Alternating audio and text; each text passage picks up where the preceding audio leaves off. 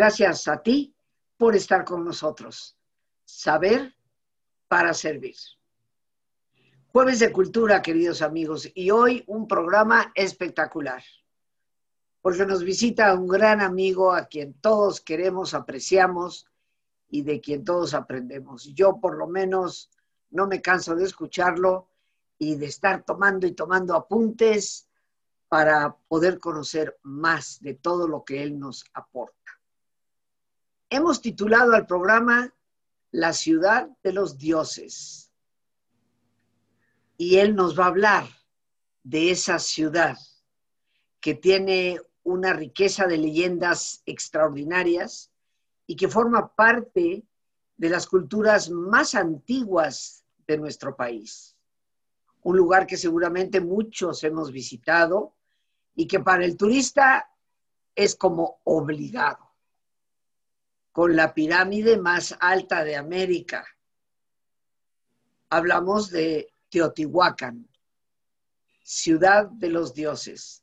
Y nos acompaña nada más y nada menos que nuestro buen amigo historiador Enrique Ortiz, el espejo humeante. Ya estaremos compartiendo con él parte de sus actividades y sus redes, pero le damos la bienvenida. Enrique. Gracias. Gracias, Rosita. Gracias por la invitación y por el espacio. Un gusto siempre estar aquí. Muchísimas gracias, Enrique, hablándonos de la ciudad de los dioses el día de hoy. Y bueno, hemos conversado tú y yo que ya de entrada hay que prever dos programas sobre el tema. Aquí va el primero. Y yo mm, me callo, el micrófono es tuyo y yo... Pues sí, eh, Teotihuacán, ¿quién, ¿quién no ha visitado Teotihuacán, verdad? Es un lugar pues entrañable para los capitalinos. Es un lugar que está a una hora aproximadamente de la ciudad y es una de las zonas arqueológicas, una de las zonas arqueológicas más impresionantes del mundo, ¿no? Qué privilegio tenemos como capitalinos y como mexicanos el poder tener algo así como la Acrópolis de Atenas, algo así como Santa Sofía en Istambul o algo así como las pirámides de Giza en Egipto, pues nosotros tenemos un equivalente mesoamericano a lo que es una hora, imagínense, una hora. Y a veces es lamentable escuchar que como mexicanos, pues hemos ido una vez, ¿no? O hemos ido cuando nos llevaban en la primaria. Eso es lamentable, ¿verdad? ¿Por qué? Porque tenemos tantos museos, tantas eh, eh, estructuras, tanta historia en este lugar, ¿verdad? Que yo invitaría a las personas que nos ven que, pues ya que pase esto, pues que se den una vuelta por Teotihuacán y que pasen ahí un fin de semana, ¿verdad? Para que se empapen pues de lo que son nuestras raíces. Teotihuacán, eh, hay, no sabemos cómo se llamaba la ciudad originalmente, no sabemos quién la pobló y no sabemos qué lengua hablaba. Posiblemente eh, hablaban un proto-otomí, ¿no? O ah, por ahí hay algunos investigadores que comentan que hablaban un protonáhuatl. Yo, en lo particular, me inclino más a que hayan hablado una variante más antigua del otomí, porque los pobladores más antiguos de lo que es la cuenca de México, pues eran los otomís. Es, una, es un espacio gigantesco de alrededor de 20, 23 kilómetros cuadrados, una megalópolis, una gran ciudad multiétnica. ¿A qué me refiero con esto de multiétnico? Algo así como el Nueva York, de hace eh, más de 1500 años atrás. En esta ciudad convivían zapotecos, convivían eh, totonacos de lo que era eh, el Golfo de México, huastecos, también de la Huasteca Veracruzana. también convivían diferentes grupos, ¿no? De diferentes lugares, incluso de lo que actualmente es el estado de Michoacán. Ahí podías ver incluso mayas, imaginemos eso, mayas también, eh, hay presencia de mayas que podemos eh, afirmar a través de murales y a través de diferentes piezas de arte que se han encontrado ahí, así como entierros, ofrendas dentro de la pirámide de la luna, pues, puntualmente. Entonces era una ciudad pues multiétnica. Qué maravilla porque ahí podías escuchar diferentes lenguas y la gente vestía de diferentes formas. Eh, Teotihuacán no era una ciudad de chozas. Esto es muy importante porque generalmente la gente no sabe esto. Teotihuacán, la gente, el 90% de la población vivía en complejos habitacionales, que es una forma, eh, un concepto que los arqueólogos usan, ¿no? Para definir, para definir lo que podría ser un símil a vecindades o a departamentos en nuestra actualidad, ¿no?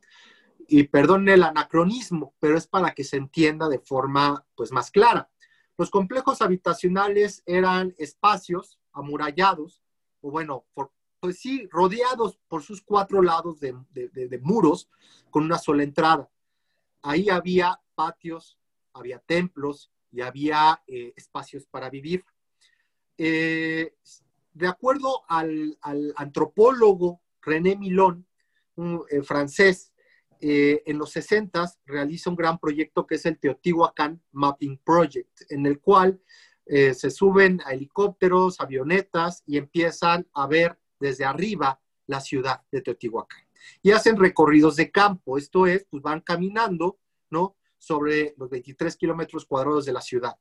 Y definen una gigantesca retícula, ¿no? Imaginemos una retícula de 23 kilómetros cuadrados, en el cual cada eh, cuadrante eh, tiene una, cada lado de ese cuadrante tiene 500 por 500 metros. Y define que se encontraron entre 2.000 y 2.200 complejos habitacionales. Entonces, Teotihuacán, caminar en la Teotihuacán del siglo IV era caminar como en un laberinto, ¿no? Porque no había ventanas en Mesoamérica y solo estos complejos tenían una o dos entradas, pero no más. Entonces, caminabas entre dos muros, ¿verdad? Y topabas con otro muro y tenías para la derecha o para la izquierda. Y así, era caminar una gigantesca retícula de muros, en el cual, pues tú no podías ver más allá porque los muros eran altos, de dos metros, dos metros y medio de alto. ¿no? Entonces, imaginemos ese grado de sofisticación. Eh, saquemos la matemática, ¿no? Se estima en promedio eh, bueno, el rango más bien de habitantes por cada complejo habitacional iba de 60 a 100 habitantes, ¿no?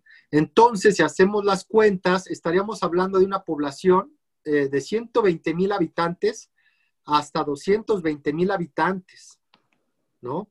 Que es muchísimo. Teotihuacán fue una de las cinco ciudades más pobladas y grandes del mundo en el siglo IV, siglo V, en, eh, eh, eh, pues reitero, no nada más de América, sino del mundo, ¿no? Estaba, estaba acompañado de, una ciudad imperial china, la cual ahorita no recuerdo su nombre, pero también estaba acompañado de Alejandría, de, Roma, de Constantinopla y, algunas ciudades hindús, ¿no? Pero la gran ciudad, pues fue Teotihuacán.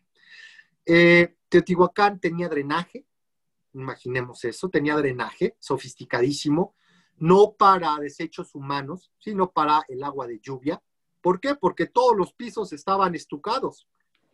Todos los pisos, no crean que era de tierra, estaban estucados, ¿no?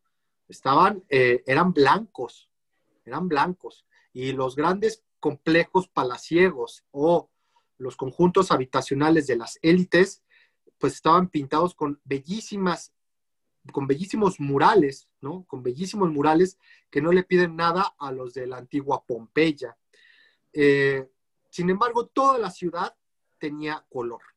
Toda la ciudad tenía color. ¿no? Imaginemos eso, era una ciudad eh, que primero fue una ciudad, bueno, en el periodo Tlamimilolpa, alrededor del 350, era una ciudad de muchos colores, pero después predomina el color rojo. Ya cuando se acerca su caída. Entonces, también había diferentes teotihuacanes, teotihuacanas, o no sé cómo decirlo, ¿verdad? De diferentes aspectos estéticos. Teotihuacán destaca por eh, tres grandes estructuras, ¿no? Que son gigantescas, que son maravillosas y que es lo que generalmente pues llama la atención de los turistas. La zona arqueológica de Teotihuacán es visitada por alrededor de 2 millones de visitantes al año. Imaginemos eso. Es la zona arqueológica más visitada de México. Eh, su, principal competidora es Chichen Itza, pero es más visitada Teotihuacán. Sin embargo, el costo a Chichen Itza es muchísimo más alto. Por lo tanto, la zona arqueológica que más fondos, ¿no? Digamos, eh, recupera, pues es Chichen Itza. Teotihuacán entonces tiene tres estructuras. La pirámide del Sol, de la Luna y lo que le llaman el templo de la serpiente emplumada. La más antigua de ellas es la pirámide de la Luna. esta estructura tuvo siete etapas constructivas. ¿Qué significa esto? Que como una matrushka rusa, ¿no? Van construyendo un primer templo y luego lo cubren y así sucesivamente, siete veces. Eh, la primera fase constructiva es alrededor del 50 al 100 después de Cristo. Y eh, continúan, continúan hasta el siglo V aproximadamente. Posteriormente, a la par, construyen lo que es la pirámide del Sol y el templo de la serpiente emplumada. Esto estaríamos hablándolo de alrededor del 200, 250 después de Cristo, ¿no? Estas dos estructuras a la par. Eh, sabemos por años, ¿no? Desde que tenemos eh, eh, conocimiento, desde que tenemos conciencia prácticamente como capitalinos, sabemos que una estaba dedicada al sol, ¿no? Las dos grandes estructuras y otra a la luna, ¿no? Las dos pirámides. Esto en realidad, pues al parecer viene de los propios mexicas que consideraban Teotihuacán un espacio sagrado. Cabe mencionar las fechas de Teotihuacán antes de que continúe, ¿verdad? Los primeros asentamientos de Teotihuacán son de alrededor del 400 antes de Cristo. Pero la ciudad ya eh, en forma, podríamos, o cuando ya va tomando forma, podríamos definirlo del 50 después de Cristo hasta el 575 después de Cristo, cuando se da el gran incendio, el gran pues no sé, la agitación social dentro de lo que es la calzada de los muertos y de los grandes templos y palacios, ¿no? Un gran incendio de templos, una gran cantidad de, de, saqueos y de destrucción de monumentos, de efigies y de palacios. 575 es la fecha, ¿no? Que ya los arqueólogos, por ejemplo, del equipo de Linda Manzanilla, a través de diferentes estudios, eh, de la madera carbonizada, ¿no? De los techos, sabemos que la datación es de ese año, ¿verdad?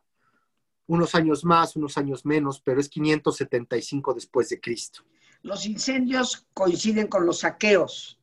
Sí, todo, toda la acción es, eh, va asociada.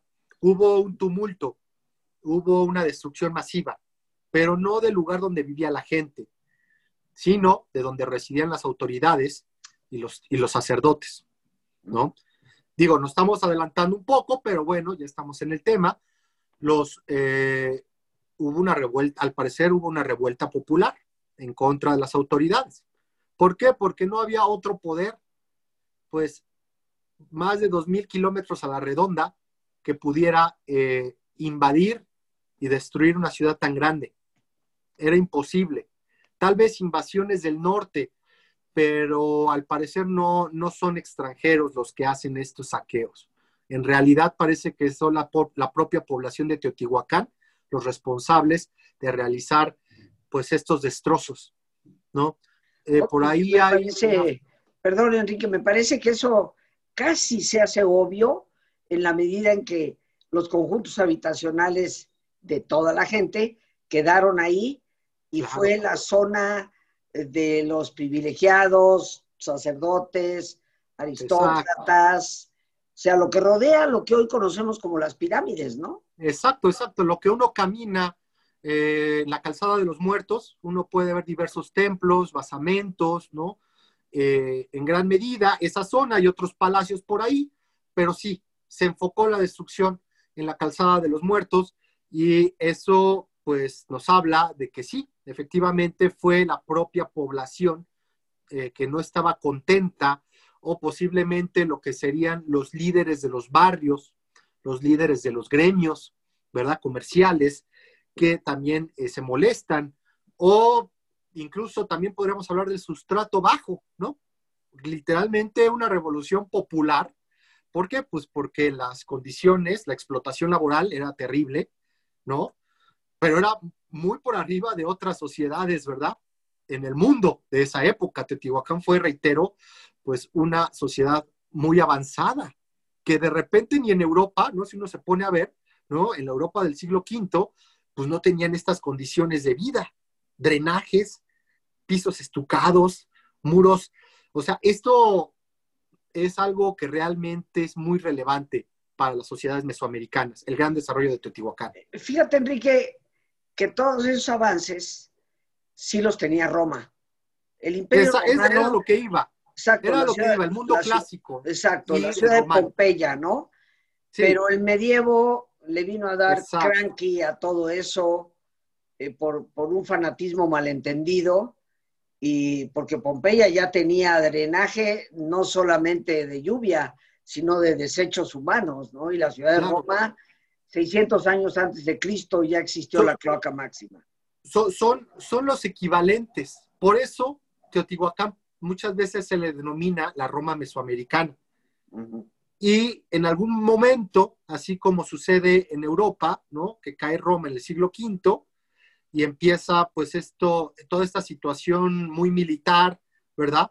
En el que predomina, empieza a predominar el cristianismo, como tú bien dices, malentendido, pues en Mesoamérica pasa algo similar. Con la caída de Teotihuacán, pues se pierde todo un estilo de vida, todo un estilo de vida, y hay un retroceso social, un retroceso urbano, en el cual también aquí empieza a haber invasiones del norte, en el cual aquí las grandes urbes pues empiezan a fortificar y se empiezan a colocar en lo que son cimas de montañas, ¿no? Cimas de, sierras.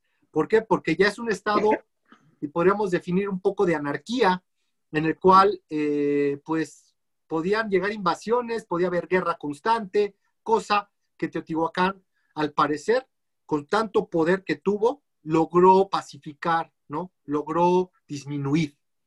¿no? Entonces, retomando este, esta, esta narración, pues eh, Teotihuacán ese es su, su periodo de tiempo, ¿no? Podríamos definirlo del 50 al 575 después de Cristo. Ese es su periodo de tiempo. ¿Del, 50 antes de Cristo? Después de Cristo, todo después. Del 50 después de Cristo al 575. Esa, estamos hablando de la consolidación y el apogeo de Teotihuacán. Reitero, en el 400 hubo aldeas, pero pues estaba apenas, bueno, ni siquiera podría decir que se estaba conformando la ciudad, eran asentamientos propios de la región, ¿no? Eh, algo, algo que ayudó mucho a la consolidación de Teotihuacán fue un evento que en el siglo I después de Cristo hace explosión el Popocatépetl. Y toda la ceniza y todo el material ígneo de la lava pues afecta a lo que es el Valle Puebla-Tlaxcala principalmente. Lo que hace que estos grupos, ¿no? estas pequeñas poblaciones, incipientes señoríos, porque eran muy pequeños, deciden migrar hacia el norte y se establecen en Teotihuacán llevando todo su conocimiento, todo su desarrollo. También sabemos que en los primeros siglos de, eh, de la era cristiana explota el Chitle, también, ¿verdad? Este volcán que significa en náhuatl ombligo, lo que forza a la población de Cuicuilco, ¿no? La cual es una de, podríamos definir que es la gran primera metrópoli o la gran primera ciudad de la cuenca de México, eh, con, alto, con un alto grado ya de desarrollo, pues también al ver estas llamaradas, estas columnas de, humo, pues se espantan, ¿verdad? y, tienen que retirarse. Recordemos que el Pedregal es consecuencia de esta erupción y pues no quedan tierra cultivable alrededor de lo que es el núcleo de Cuicuilco. Por lo tanto, también este, este grupo va hacia el norte, se asienta en Teotihuacán y pues con todo su conocimiento, tanto religioso, tanto calendárico, tanto urbano, ¿verdad? Y, y, con esta concepción de construir templos, que es lo que ahora pues podríamos llamar eh, pirámides, que en realidad son basamentos, truncos piramidales sobrepuestos. Pero bueno, que son estos adoratorios de, tamaño monumental, ¿no? Entonces, imaginemos todo esta, este caldo de cultivo que se da en lo que es el, pues, el nor, el nororiente, ¿no? Eh, de lo que es ya la cuenca de México, ya un poquito afuera, pues todo el conocimiento del centro de México se empieza a acumular ahí. Ahí yo tendría una pregunta, pero ¿qué te parece si me la respondes después de nuestro ejercicio de relajación? Claro. Tú hablas de poblaciones del centro de México, eh, como es el caso de Cuicuilco, que migran hacia ese nororiente y van a fundar Teotihuacán. Pero la pregunta es, ¿quiénes eran realmente esas personas? Porque bien sabemos que nada tenían que ver con los aztecas, ni remotamente. Entonces, ¿quiénes eran esas, esas poblaciones? Eh, eh, ¿De dónde venían? ¿Eran derivados de los olmecas? ¿Eran zapotecas que se habían movido? ¿Tenían algo de maya? Porque siempre llama la atención todas las veces que he estado en Teotihuacán, que afortunadamente han sido varias, eh, siempre llama la atención cómo hay indicios de que ahí convivieron, como tú decías, diferentes personas de diferentes culturas prehispánicas. Pero nos lo contestarás después del ejercicio, ¿te parece? Bien. Amigos, pues les vamos a pedir que se pongan cómodos. Cualquier posición que sea cómoda es una buena posición. Y si te es posible hacer el alto completo, el alto total, pues qué mejor que cerrar tus ojos y en una posición cómoda con tus ojos cerrados, toma conciencia de tu respiración, del entrar y el salir del aire en tu cuerpo. E imagina cómo al inhalar, así como llevas oxígeno a todas tus células, inhalas también serenidad para tu mente.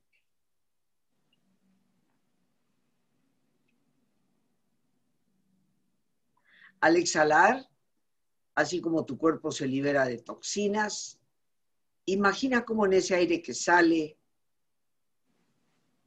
también te liberas de todas las presiones y todas las tensiones.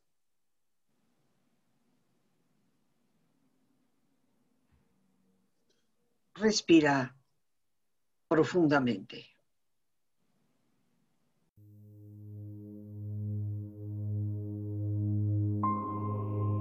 Y relaja tu cuero cabelludo. los músculos que cubren tu cabeza.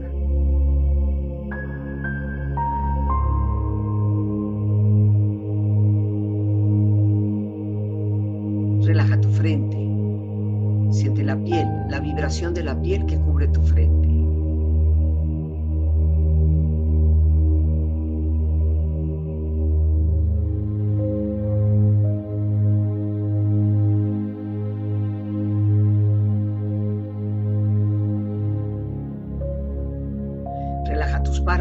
los tejidos que rodean tus ojos.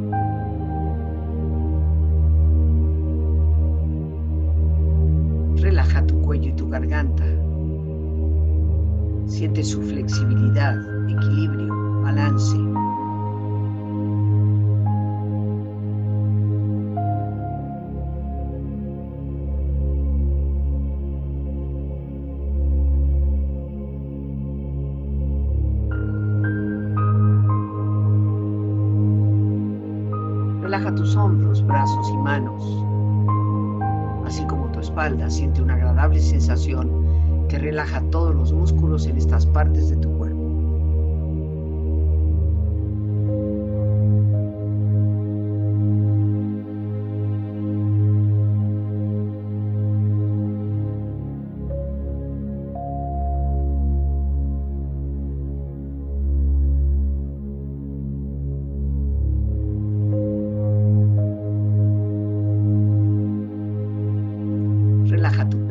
exterior e interiormente, relajando todos los músculos, imaginando a todos tus órganos internos funcionar rítmica y saludablemente.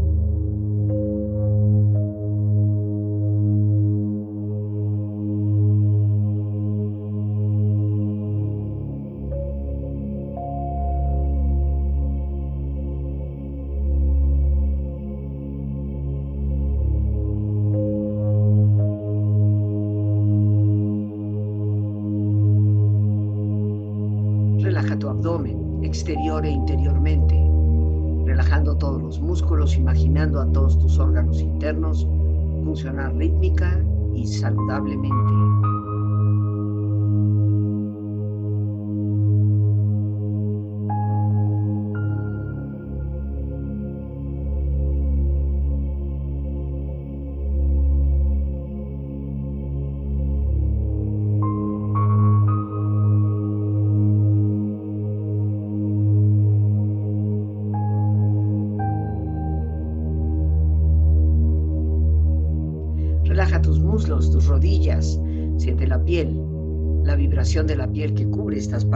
Partes de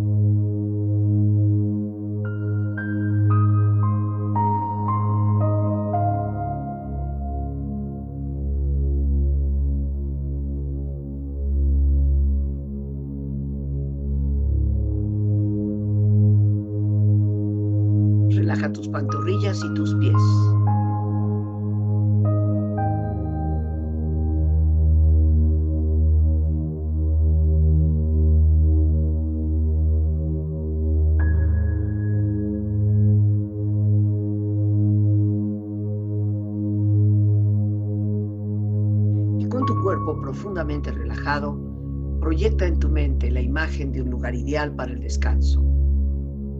Imagina los colores, los sonidos, los aromas. Es una escena de belleza y paz. Siente estar ahí.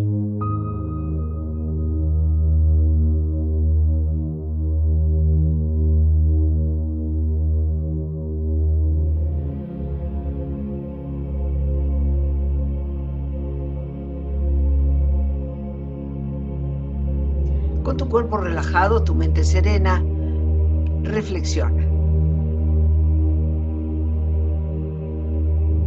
Contaba Alejandro Jodorowsky en una ocasión en esa gran ciudad de los dioses, un turista le decía a un niño mendigo mexicano, te doy un dólar si me dices dónde está Dios? El niño respondió, y yo, Señor, le doy dos si me dice dónde no está.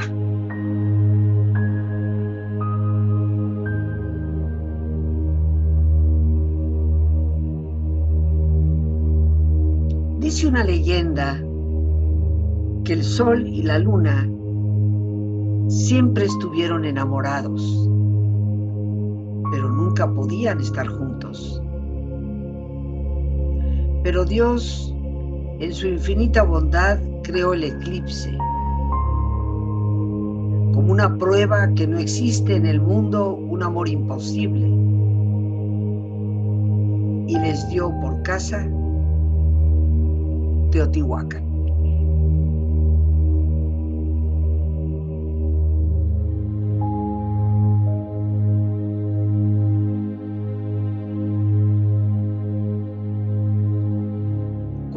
Era de noche,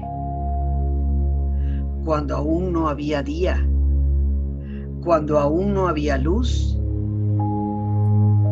se reunieron, se convocaron los dioses allá,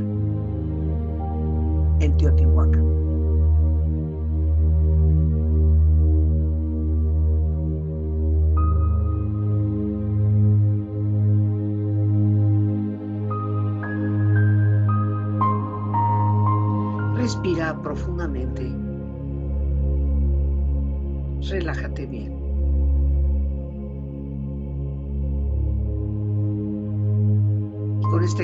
Empieza lentamente a estirarte, brazos, manos, piernas y pies, moviendo tu cuello, bostezando si lo deseas, haciendo que tu cuerpo retome su nivel de actividad habitual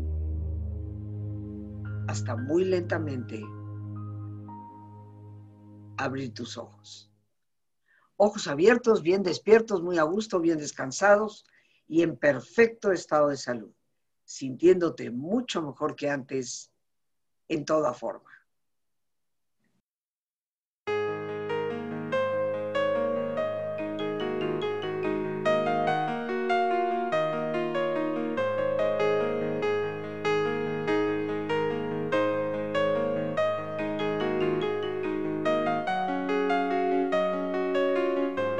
Los problemas de violencia, ansiedad y depresión que hoy padecemos no son más que el resultado de nuestra escasa inteligencia en el manejo de las emociones.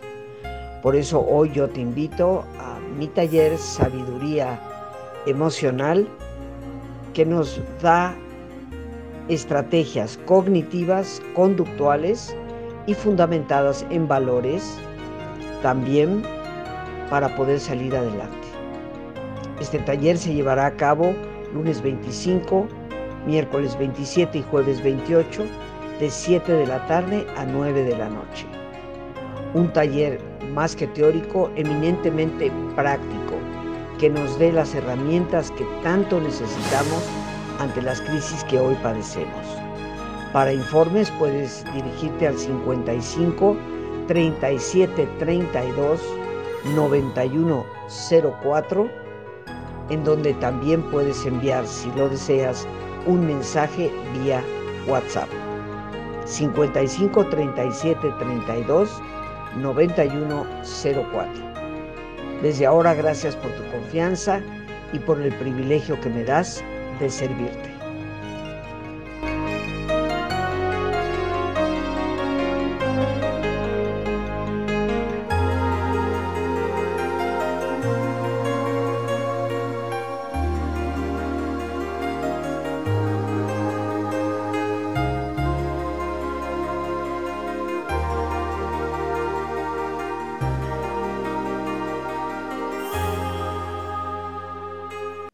Aquí estamos, queridos amigos.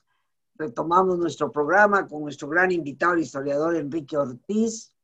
Y bueno, antes de que me contestes a esa pregunta, Enrique, eh, cuéntanos de tus actividades, porque sé que estás por impartir ahora, creo yo, en el mes de febrero, eh, un taller, una conferencia importante sobre la cultura madre. Yo te preguntaba, bueno, ¿de dónde salieron esos primeros pobladores de la cuenca del Valle de México que emigraron a Teotihuacán.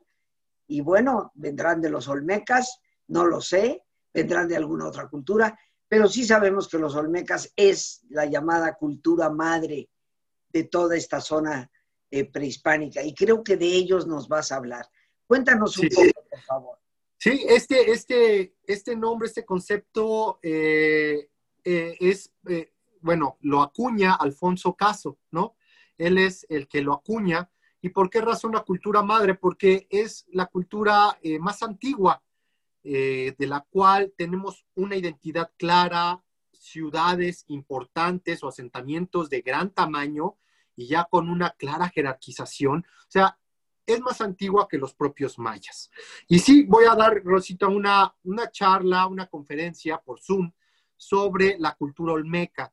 Eh, va a ser el sábado 6 de febrero a las 11 a.m. por Zoom con un costo de 200 pesos. De aquellos que estén interesados, eh, pues les invito a contactarme eh, por mis redes sociales, ¿no? Que es arroba Cuauhtémoc con H-1521 en Twitter y en Instagram, o si no, que me manden un WhatsApp, ¿verdad? Que es más práctico de repente, que es el número 55 26 53 73 66. Repito, 55 26 53 73 66. La verdad es que eh, no se van a arrepentir porque toda la conferencia va acompañada de imágenes de una presentación y eh, pues vamos a hablar de las 17 cabezas olmecas, que son las que se han encontrado, 17. La última fue en 1994, ¿no?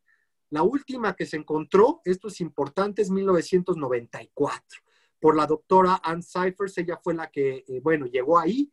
Y bueno, nada más ya para terminar esto, eh, ¿cómo la encontraron? Pues porque un local, ¿no? Alguien local de, la región, eh, pues andaba buscando achiote en las barrancas para ponerle a su chocolate, ¿no? y así fue como se dio cuenta que de la tierra salía como parte, ¿no? De la parte superior de la cabeza. Se asomaba entre la hierba. Y bueno, ahí ya la tenemos, la nueva, la nueva cabeza olmeca. Y bueno, retomando el tema de los teotihuacanos, ¿no? Y qué bueno que lo haces con ese horario, mi querido Enrique, porque esto favorece a personas, nuestros amigos de España, que yo espero puedan este, incorporarse aquí por la diferencia de horas, pues les sigue quedando a ellos en un horario oportuno. Gracias, Lore, gracias por ese cartel que hemos visto por las redes de nuestro invitado, que están ahí bajo su imagen, y, continuamos. Eh, gracias por esta invitación. Es sábado 6, ¿verdad? Sábado 6 de febrero. Perfecto, a las 11 de la mañana. Por favor, metámonos en esas redes, metámonos con esos datos y participemos. Mi querido Enrique, pues recapitulo la pregunta, porque a, mí en lo personal me parece importante. Tú dices, bueno, posiblemente Teotihuacán fue fundado por personas que venían de la cuenca del Valle de México y eh, poblaciones como de Cuicuilco y otras zonas aledañas que por las grandes erupciones de Don Goyo, como hoy le decimos al Popocatépetl, eh, pues decidieron mejor emigrar hacia el norte. Eh, ¿quiénes eran esas personas? ¿De dónde venían? Realmente es una gran incógnita y es una gran pregunta a la cual no existe ahorita una respuesta. Eh, no eran olmecas, ¿no? Es otro grupo completamente diferente.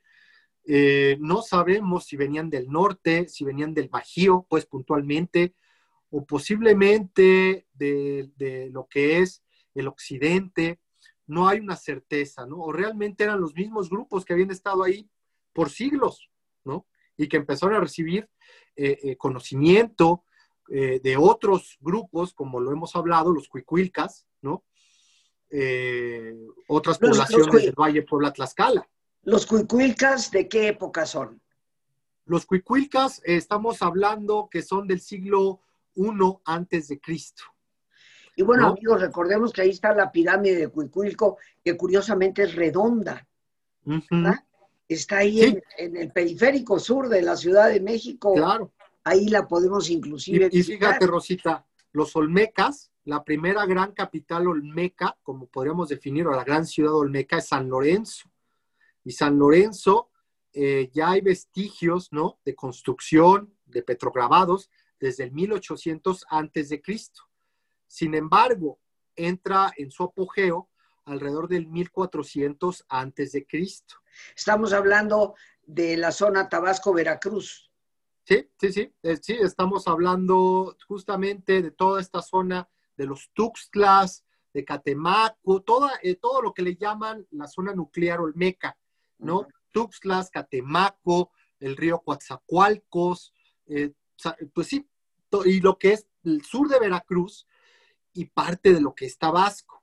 Y para tener también un punto de comparación, los famosos, los famosos danzantes de Monte Albán, estas figuras que cuando han ido a Oaxaca, aquellos que nos escuchan, son estas figuras antropomorfas de personas que están como danzando, que en realidad son cadáveres, son personas muertas.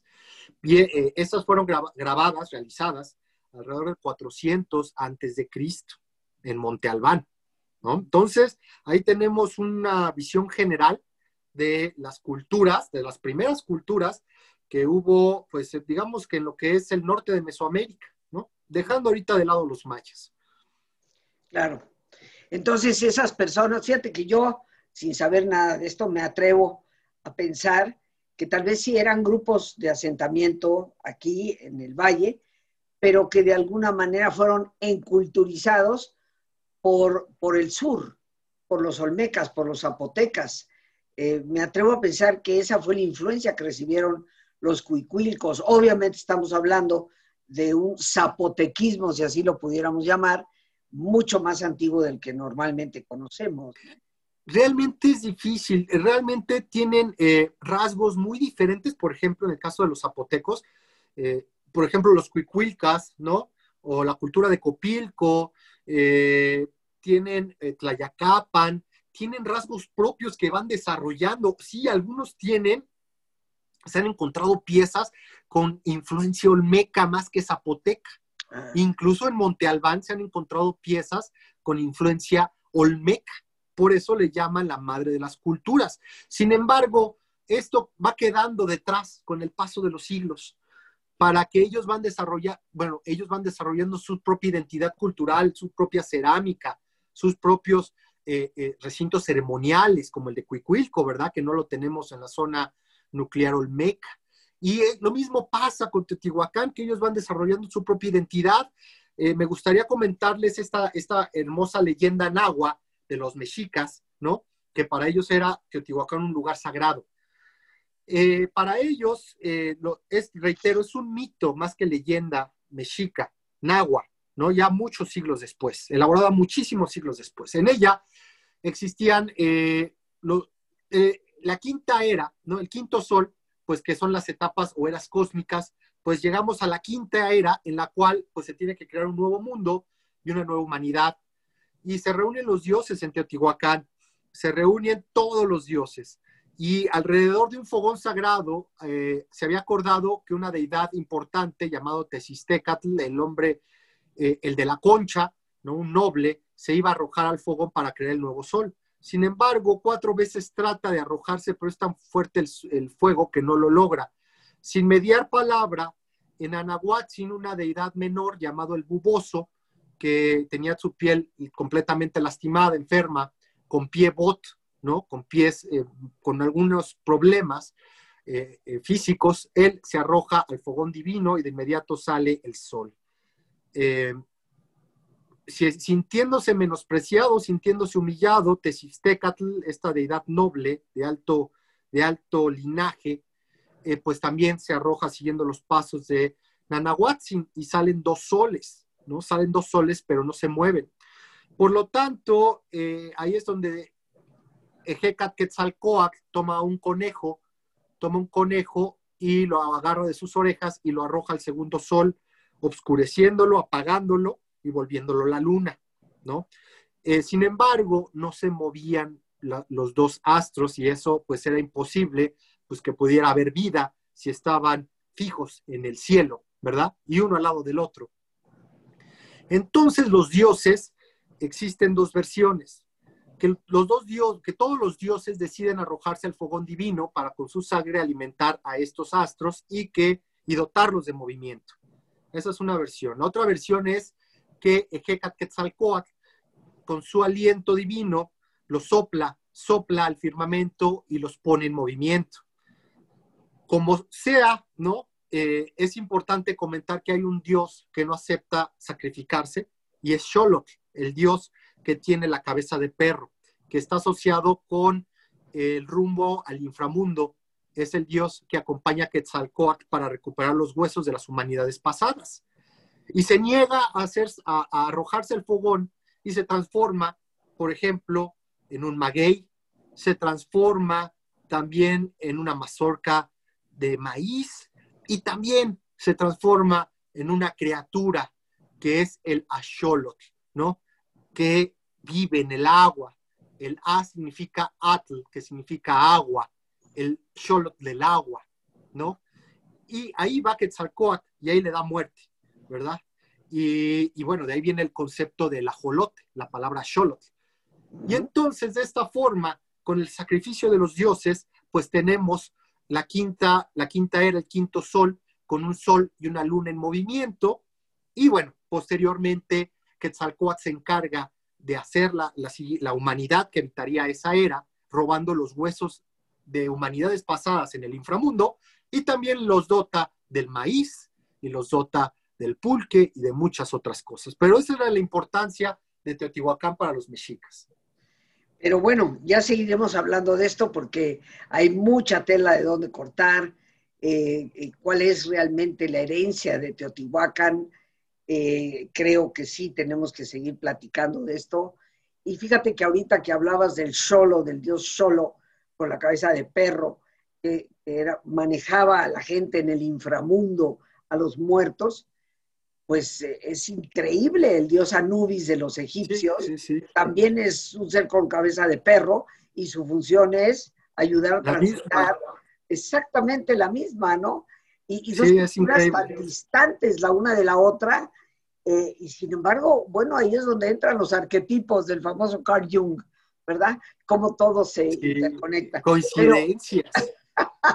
Yo no creo en esas coincidencias. Yo creo que hay un saber ahí interior en el ser humano intuitivo de, ciertos valores que obviamente no creo que un perro nos guíe por el inframundo, eh, ni en Egipto ni aquí, pero, pero hay ciertos valores ahí eh, que un día sería bueno explorarlos. Pero por hoy, Enrique, nos vamos a tener que despedir. Muchísimas, muchísimas gracias por tu presencia. Como siempre, un gusto, siempre. Y bueno, que me sigan en mis redes sociales, que aquí las pueden ver. Por supuesto, así es.